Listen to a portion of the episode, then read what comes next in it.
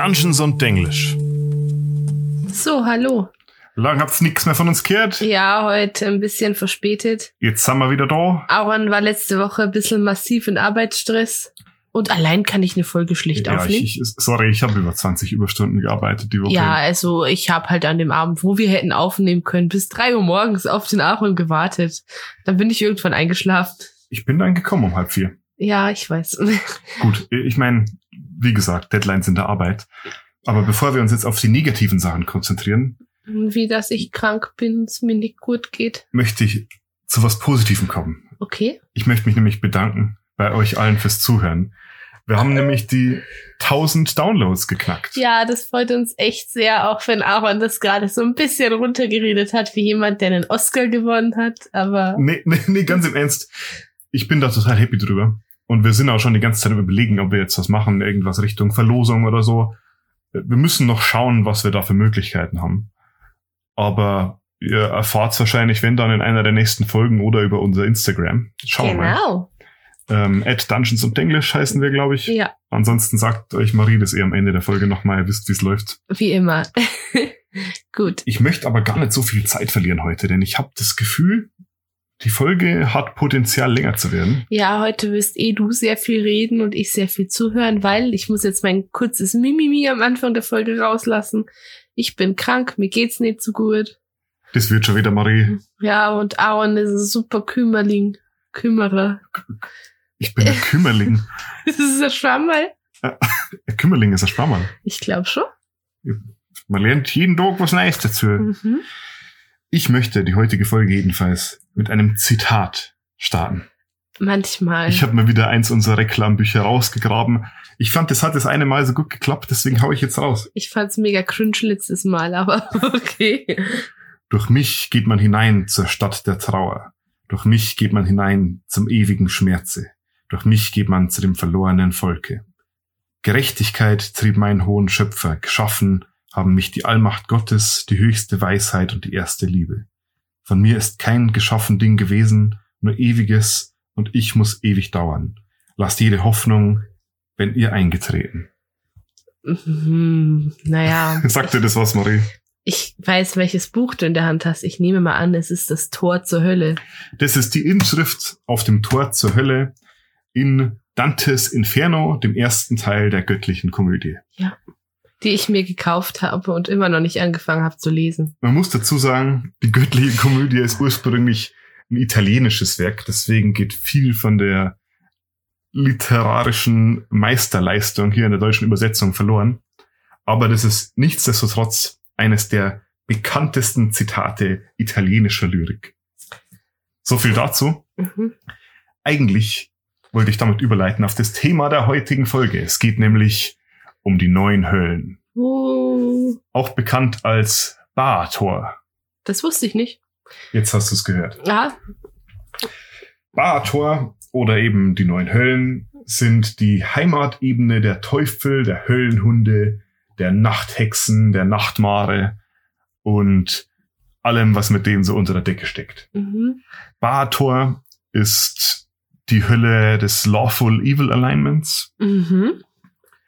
Und es ist die Ebene der institutionalisierten Grausamkeit.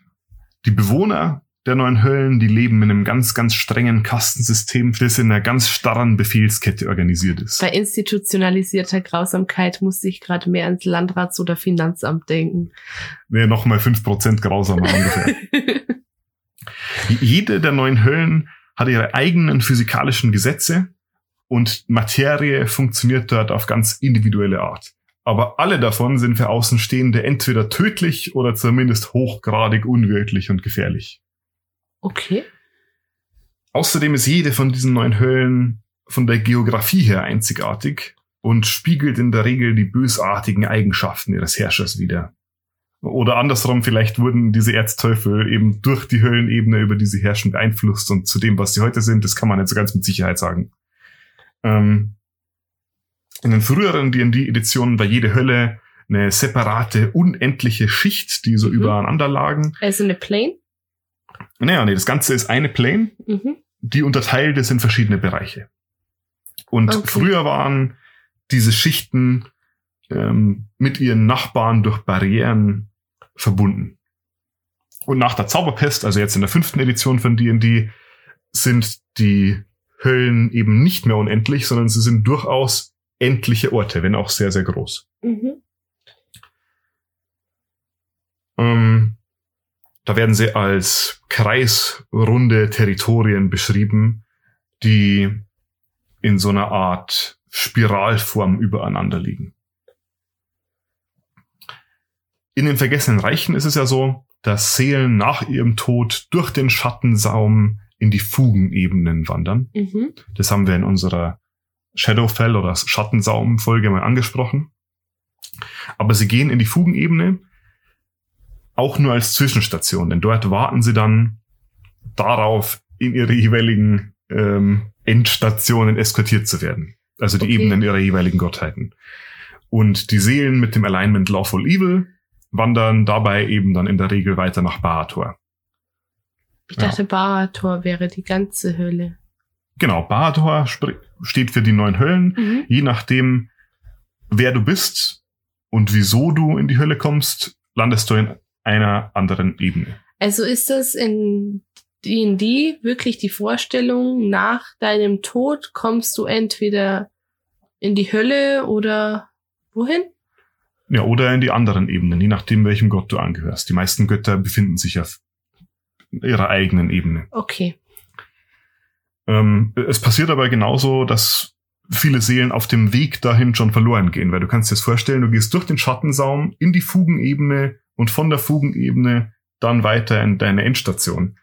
Und überall warten Gefahren, die nur so auf Seelen auflauern. In der Fugenebene zum Beispiel ist es so, dass dort schon Teufel warten auf Seelen, die Mhm. gerade eben da nur so zwischendrin ausharren, um denen irgendwelche Verträge auf die Nase zu drücken.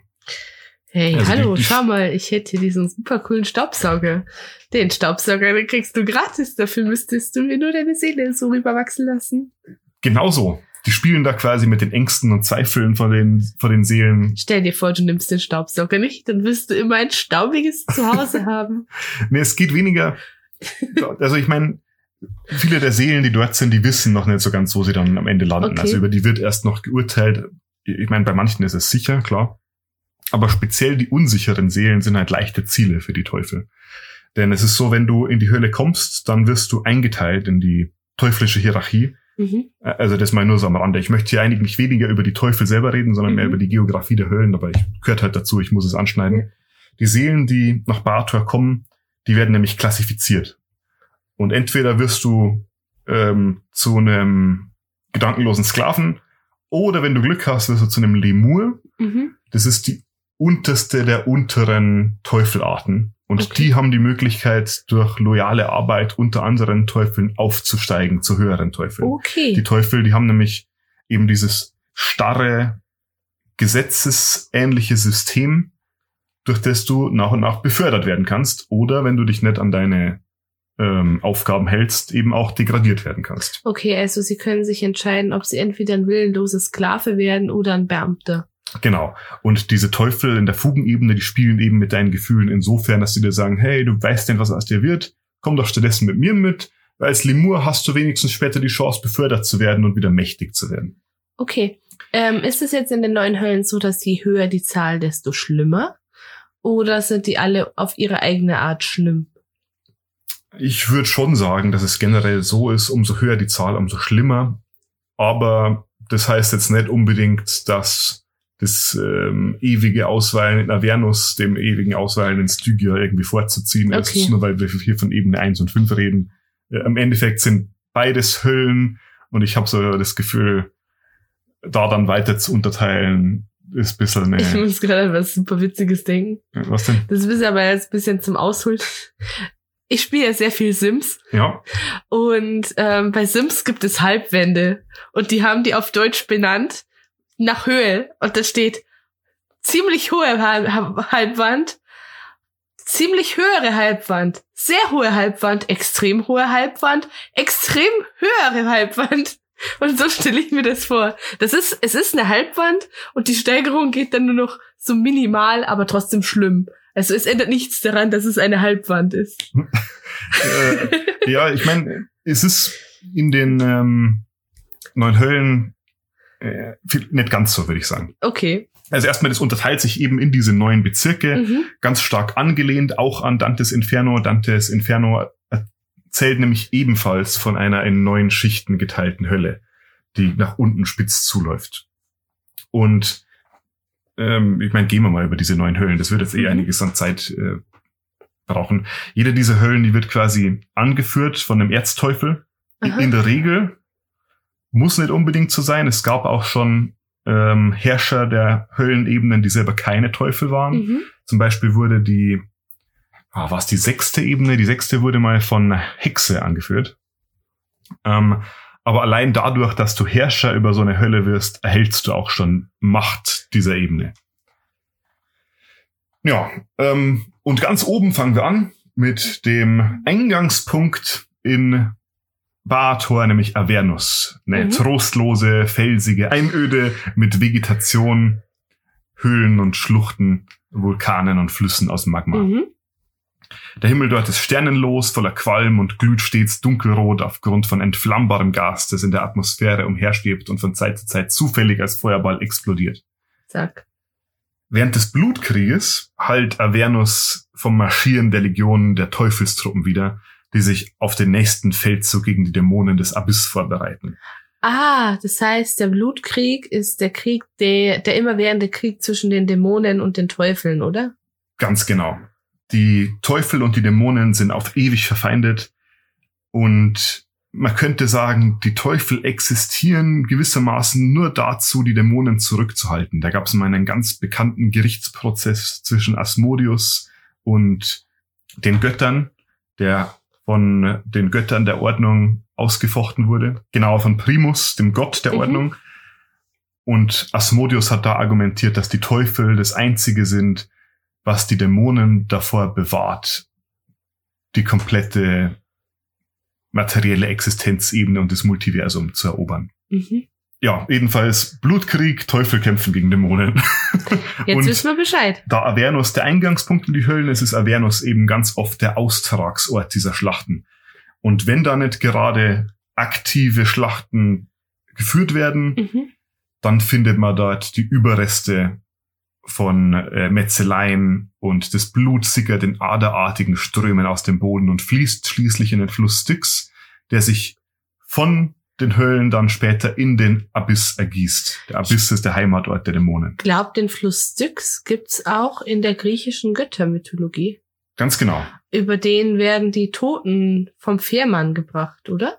In der griechischen Mythologie, ja, in Dungeons and Dragons ist es nicht unbedingt so. In Dungeons and Dragons gibt's auch Fährmänner des Styx. Das sind in dem Fall allerdings weder die Teufel noch die Dämonen, sondern die sogenannten Yuguloths. Bei den Dämonen handelt es sich ja um Chaotic Evil Kreaturen, Mhm. bei den Teufeln um Chaotic, äh, um Lawful Lawful Evil. Kreaturen und die Yuguloths stehen dazwischen als Söldner, neutral. als Neutral Evil Kreaturen, die einfach für denjenigen kämpfen, der am besten zahlt. Ah, okay. Gut, aber zurück zu Avernus. Avernus wurde früher beherrscht von der Göttin der chromatischen Drachen Tiamat. Mhm. Die befindet sich inzwischen aber woanders und heute wird die Ebene angeführt von Zariel, einst eine gefallene Solara, also eine der mächtigsten Engel. Aber auch andere namhafte Gestalten treiben sich in Avernus rum, zum Beispiel der Gott der Kobolde äh, Kutulmak.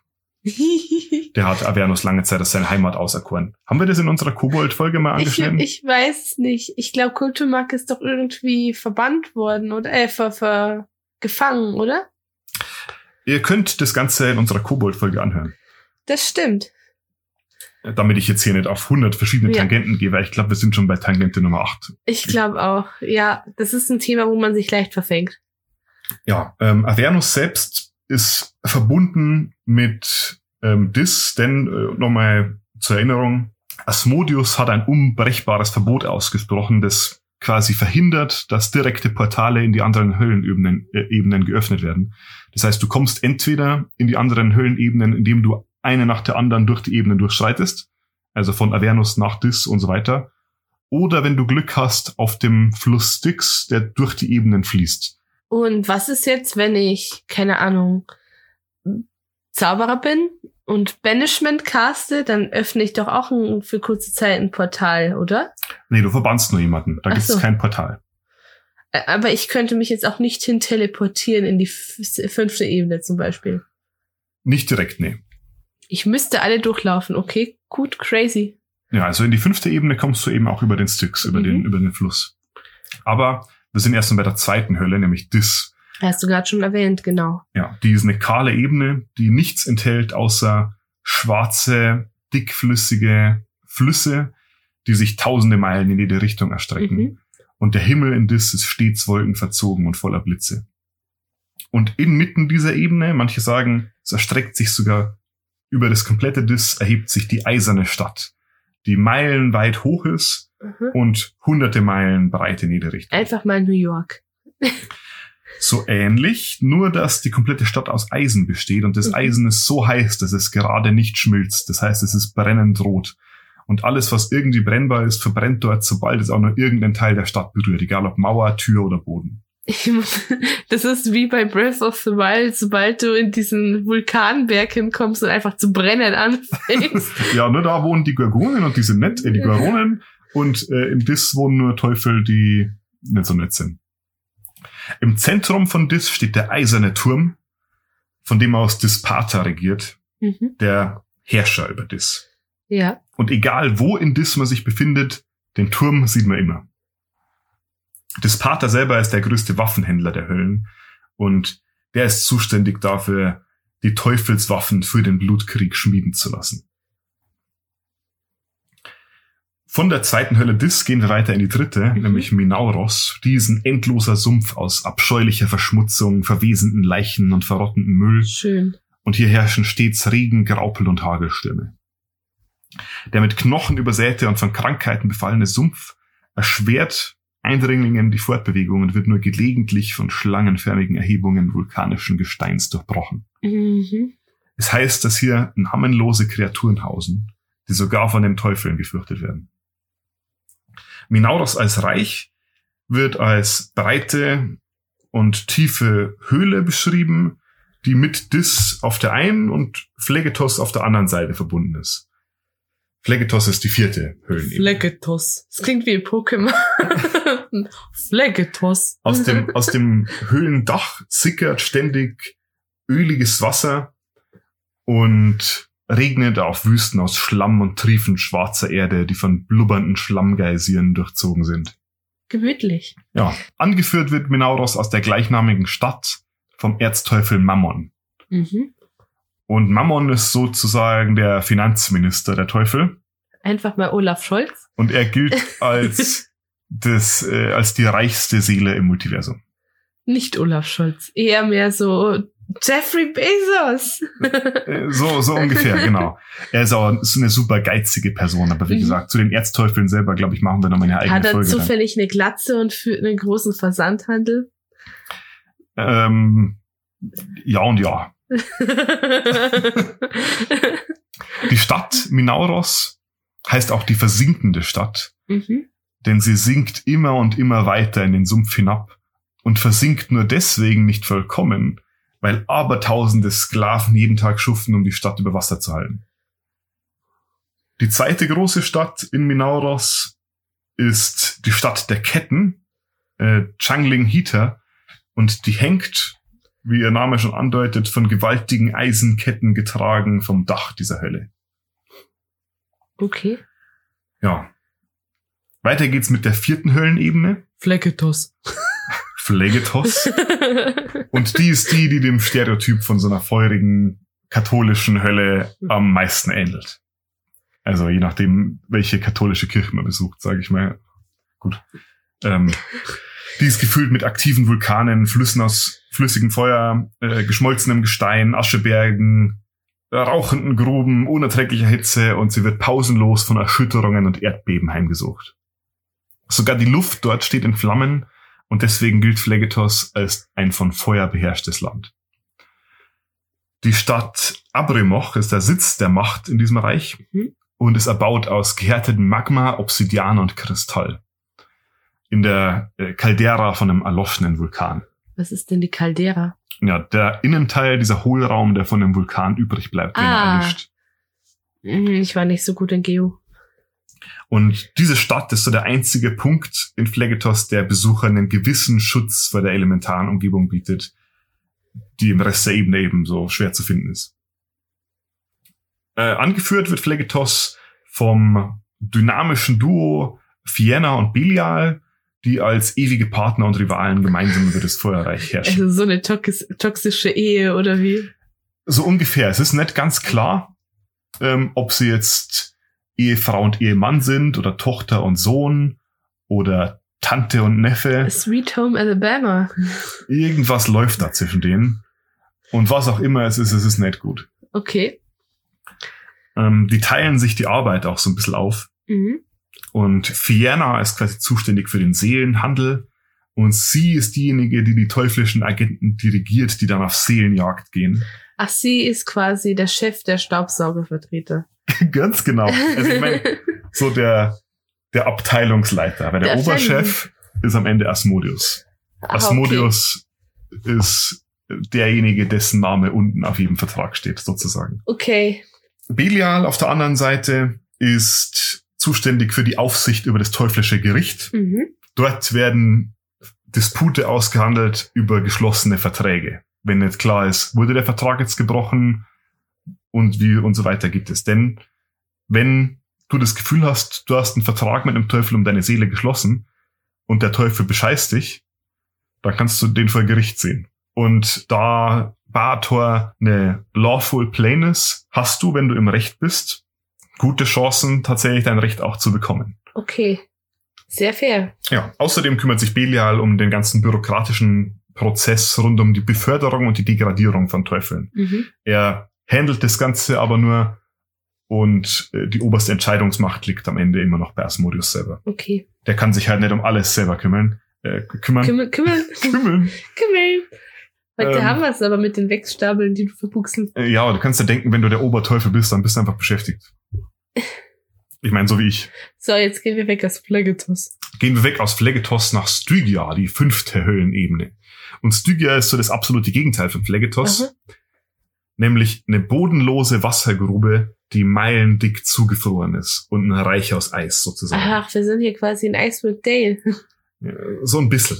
Und durch das Eis fließt der Fluss Styx. Das ist so der, der einzige Teil des Eises, der nicht gefroren ist. Mhm. Und auf riesigen Eisschollen dazwischen wurde die Stadt Tantlin erbaut, die so eine Art crossplanares Handelszentrum darstellt, weil der Fluss Styx eben die Ebenen miteinander verbindet. Crossplanares Handelszentrum. Mega. Ja, ja, man könnte auch äh, Existenzebenen übergreifende Handelsstadt Okay. sein. Und wer ist jetzt ähm, der Teufel von der Ebene? Früher wurde Stygia umkämpft. Ähm, nämlich gab es zwei Leute, die sich quasi gestritten haben, wer jetzt der Anführer werden soll von Stygia. Da gab es einmal Gerion und es gab Levistus. Levistus hat sich irgendwann gedacht, ah, Stygia allein, was will ich damit? Lass mal Asmodius stürzen. Oh, Das hat leider nicht so hingehauen, wie er sich das gewünscht hat. Und er wurde von Asmodius gleichermaßen bestraft, aber auch für den Versuch gewürdigt. Und Asmodius hat ihm mehr oder weniger die Herrschaft über Stygia überlassen ähm, und hat verhindert, dass Gerion ihn töten kann, indem er Levistus auf ewig in einen Eisblock eingesperrt hat oh. ja, Levistus, der Herrscher über Stygia, hat quasi keine, ähm, keine persönliche Freiheit mehr. Aber er hat endlich das, was er wollte. Er kann herrschen über die Ebene, die er sich schon ewig gewünscht hat. Das war aber gar nicht seine eigentliche Bestrafung, sondern Aha. seine eigentliche Bestrafung besteht darin, dass Asmodius ihn dazu verdammt hat, auf ewig den Hilfsbedürftigen und Verzweifelten der materiellen Ebene Hilfe zu leisten im Austausch gegen ihre Seelen.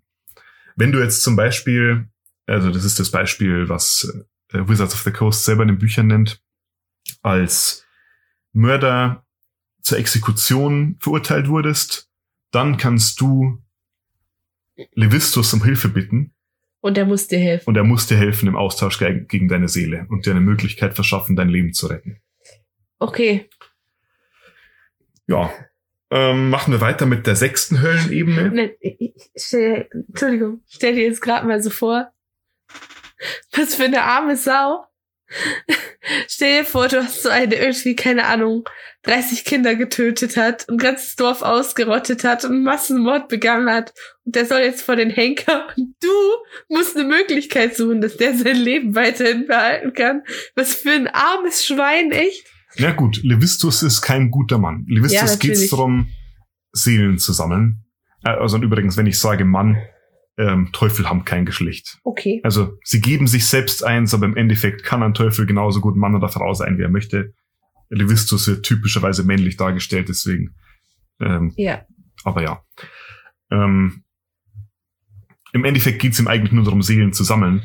Die Bestrafung besteht eher darin, dass er eigentlich es hasst, anderen Leuten zu helfen und Hilfe zu leisten. Und genau er wurde jetzt dazu verdammt, darüber, ähm, da, dafür quasi zuständig zu sein. Das ist ja super gemein hier. Ja, die sechste Höhlenebene ist Malbolg. Und Malbolg ist auch eine riesige unterirdische Höhle, die mit Stygia durch eisige Kanäle verbunden ist, die sich über hunderte von Meilen erstrecken, bevor sie dann ihr Ziel erreichen. Früher wurde Malbolg von göttlichen Bewohnern errichtet und deswegen besteht es aus riesigen Gärten mit Brunnen und Türmen und spiegelnden Becken und allen möglichen landschaftlichen Freuden. Und seit dem Einzug der Teufel ist es oberflächlich betrachtet immer noch schön, aber es ist so das Reich der schleichenden Korruption, die das Reich durchdringt und die Mhm. Schönheit verdreht und die Architektur pervertiert und die Teiche vergiftet.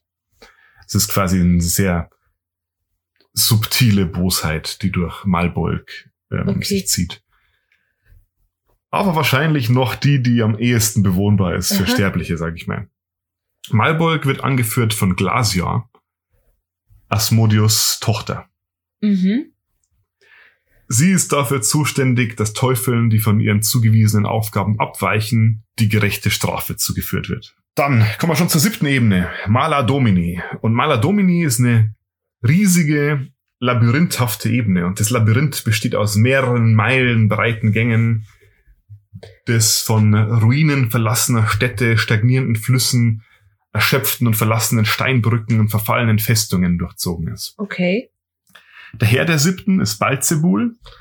Und Balzebul ist mit dem Bau seiner Hauptstadt nie zufrieden und lässt deswegen eine Stadt nach der anderen errichten, nur um sie dann wieder aufzugeben. Deswegen die ganzen Ruinen dort. Er ist quasi der crazy König Ludwig, der seine Fantasieschlösser baut, seine Märchenschlösser. So ungefähr, genau. Nur au- auf einer erheblich größeren Skala. Die größte und schönste von diesen Städten, heißt es, ist Malagard. Und Malagard ist eine Metropole aus schwarzen Türmen, die durch Brücken und Stege untereinander verbunden sind. Malagard soll aus mehr als einer Million Räume bestehen. Okay. Dann äh, schließen wir den Kreis zur achten Ebene Kania, die nämlich wieder eine Eishölle ist. Eine Wüste aus Eis auf, auf Land. Okay. Und Temperaturen von minus 50 Grad und noch niedriger sind da der. Standard. Kann er, ist also einfach Russland. Äh, wenn du Russland als Hölle definieren willst. Gewissen Teilen. Nein, nein, nix, nix gesagt. Alles gut, nein. äh, Putin, bitte sponsor unseren Podcast. Im Zentrum von Kania steht der Palast aus Eis, der angeführt wird von Mephistopheles, dem Herrscher über Kania. Ähm, der Name, kann man sich denken, ist angelehnt an den guten Mephistopheles aus Faust 1. Mephistophel, ähm, oder? Mephistopheles heißt er doch. Ähm, in D&D heißt er Mephistopheles. Und ich Ja. glaube, so heißt er. Er heißt aber hier auch Belzebul und nicht Belzebub. Also, Ja, die Namen sind Anlehnungen. Ähm, jedenfalls der Palast aus Eis, der liegt auf so einem gewaltig riesigen Gletscher und der Gletscher bewegt sich stetig, aber Mephistopheles beherrscht quasi die Richtung und Geschwindigkeit, in die der Gletscher sich bewegt. okay. Ganz Kania ist im Endeffekt aber nichts anderes als ein riesiges Labor für ihn. Denn er ist zuständig für die arkane Forschung der Mhm. Teufel und beherrscht quasi all die arkanen Geheimnisse und die dunkelsten Zauber. die einzelnen Herrscher über die Höllenebenen, die haben so ein bisschen einen politischen Machtkampf untereinander. Denn jeder von denen will Seelen haben. Aber die Und- müssen sich die untereinander aufteilen. Und deswegen müssen sie schauen, wer die Seelen bekommt. Das heißt, sie streiten sich ja untereinander immer über die Seelen der Toten. Und Kania dabei nimmt eine Sonderrolle ein, denn es ist die Höllenebene, nach die die wenigsten Seelen kommen, Weil?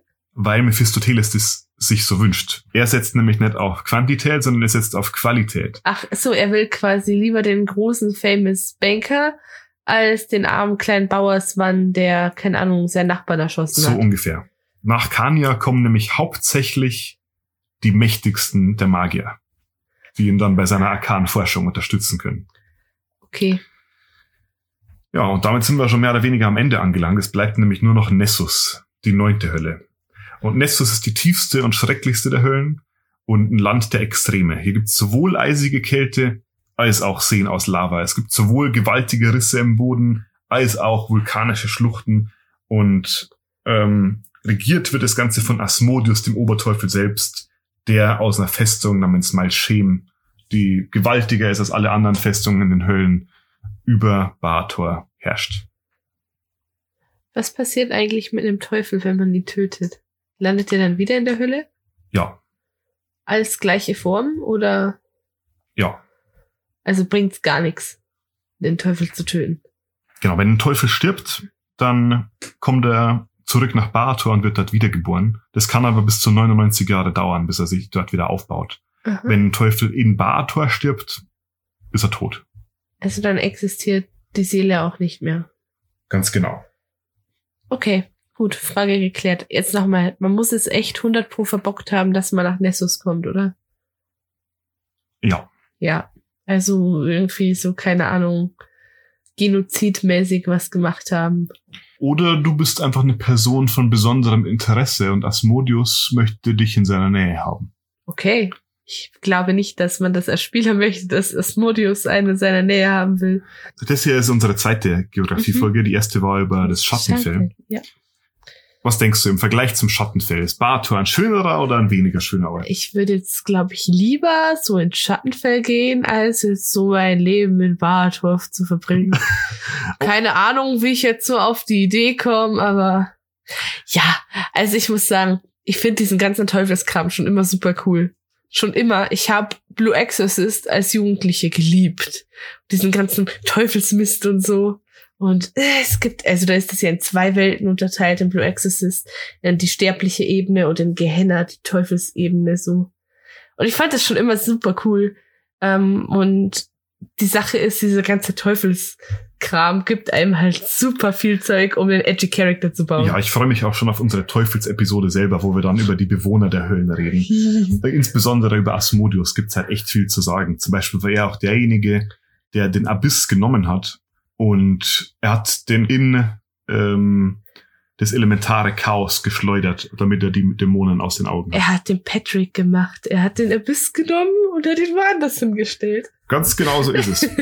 Jetzt stellt sich natürlich noch die existenzielle Frage, Marie. Auf einer Skala von eins bis neun Höllen. Was gibst Jetzt du den neun Höllen? du hast die Möglichkeit gehabt, die 666 zu nehmen. Ja, aber ich fand auf Du einer Skala sagst von 1 bis 9 Höllen. 666 Seelen. Äh, okay, auf einer Skala von 1 bis 666 Seelen, was gibst du den neun Höllen? Ich gebe den neuen Hüllen eine 585. Respekt. Das, Ja, wie gesagt, ich habe gerade schon geschwärmt. Ich liebe diesen Teufelskram. Und ich bin jetzt auch echt gespannt, wann ich mal dazu komme, die göttliche Komödie zu lesen. Das Einzige, warum ich jetzt was abgezogen habe, ich selber will als Spieler halt nicht in die neuen Hüllen. oh, das kann dir aber gut passieren. Es gibt nämlich ein Adventure, das wir definitiv noch spielen wollen werden. Und zwar Descent into Avernus. Wo es darum geht, dass die Abenteurergruppe gemeinsam nach Avernus absteigt. Schön. Gut, aber erstmal haben wir noch unsere Abenteurer im Eiswindtal vor uns. Ja, Ihr wiederum habt unsere nächste Folge vor uns, hoffentlich wieder pünktlich zum Samstag, anstatt zwei Tage zu spät. es tut uns leid. Es ging nicht anders, sorry. Danke fürs Zuhören.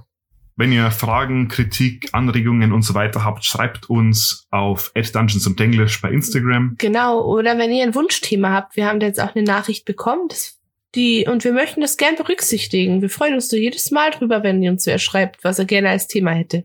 Genau, wir gehen ja mit unseren Themen immer in einer bestimmten Reihenfolge durch. Wir gehen quasi immer Basics, Law and History, Spell Review, Basics, Menagerie, Geografie, Basics. Ja, ja, bla, bla, also wir haben so eine Reihenfolge, genau. Das nächste Mal, wenn wir zur Menagerie kommen, werden wir uns um das Wunschthema kümmern. Das genau. war nämlich aus dem Bereich. Okay, ähm, noch was. Wenn ihr jetzt euch gedacht habt nach der Folge, Mensch, die zwei, die sind zwar super komisch, aber sie sind beide wirklich nett. Ich würde die gerne irgendwie unterstützen. Das könnt ihr ganz easy machen. Bei Spotify müsstet ihr zum Beispiel einfach nur auf den Folgen-Knopf drücken. Und wenn ihr uns aber jetzt über Apple Podcasts hört, dann könnt ihr uns sogar ein Rating mit fünf Sternen geben. Das wäre super lieb. Ja, also hilft uns halt extrem. Genau, es ist mega Unterstützung. Wir betteln da jetzt nicht drum, aber wenn ihr uns helfen wollt, dann wäre das schon echt cool. Genau, ansonsten, ich war der Aaron. Ich bin immer noch die Marie. Und wir hören uns beim nächsten Mal. Bis genau, dann. Genau, tschüss.